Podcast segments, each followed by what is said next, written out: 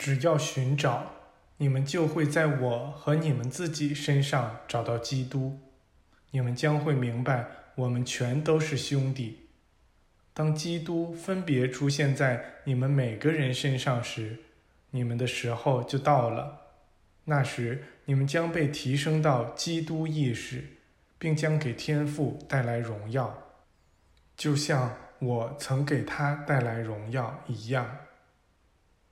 圣经通过马太叙述的我在十字架上最后所说的话是：“我的上帝，我的上帝。”你为什么抛弃我？这个记述完全不准确。我真正所说的话是：“我的上帝，我的上帝，你从未抛弃过我，也从未抛弃过你的任何一个孩子，因为你的孩子们可以来到你这儿，就像我来到了这儿一样，他们可以过我所过的生活。”当他们这样生活时，他们就会体现出基督，并与你、上帝、我的天赋成为一体。我从没有过被抛弃的想法，也从没有过分离的想法。上帝的基督早在那一刻之前便已明确显现在我身上，即使人们烧毁了我的身体。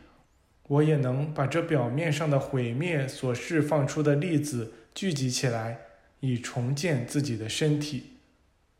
即使人们把那每一个粒子也都分解了，我还是能立刻重新聚集自己的身体，和原来的一丝不差。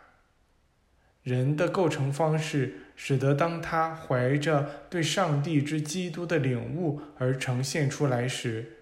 会释放出一种将自己完全包裹住的智慧能量，即便他的身体被分裂开来，即便生命元素与他的细胞被分开，这股智慧能量也能够聚集起他身体的所有粒子，并使之固化，从而创造出一个和原来显现出的身体相似的身体来。那个模子。那个模型就在那里，它是由一种不可毁灭的材料做成的，只需聚集起材料，并填满那个已被同样的生命元素所渗透的模子，就可以重建那完美的原型。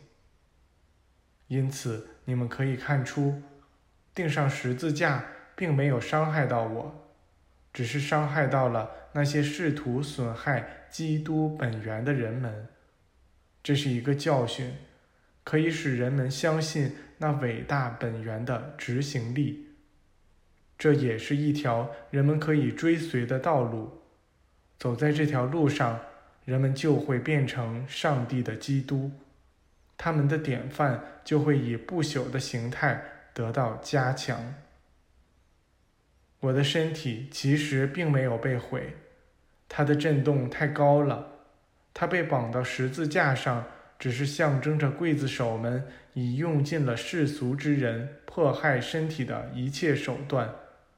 为了使这工作彻底完成，他们还得把我的身体放到坟墓里，并用一块巨石把入口完全封住。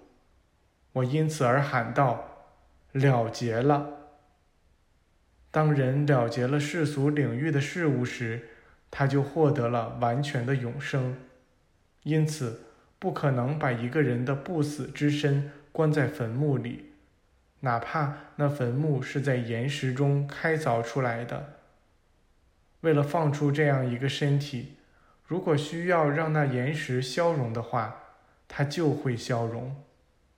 你们可以看出，整个这一幕象征着人对天赋的传承。第十六章：天人带老虎现身，并教导人如何与动物相处。这样的聚会持续了几天，最后大家决定，戈尔顿、威尔顿和我留下来。与包括大师们在内的这群人在一起，而托马斯和其他人则返回达吉岭，在那儿要建立一个考察指挥部，以收集整理我们得到的资料。他们走后，我们建起了一个半临时性的营地，可以住到托马斯十二月份回来的时候。这营地位于高出山谷两百米的一处悬崖上，那山谷是由主山峰的一个山嘴延伸出去的。这地方作为基地非常有利，因为从这儿可以很容易到达我们想去参观的各个地点。它位于一大片树林中央，林子里都是庄严雄伟的大树。一道缓坡从主崖向下通到我们的营地，使它看起来像是栖居在一座广阔的新月形剧场中心。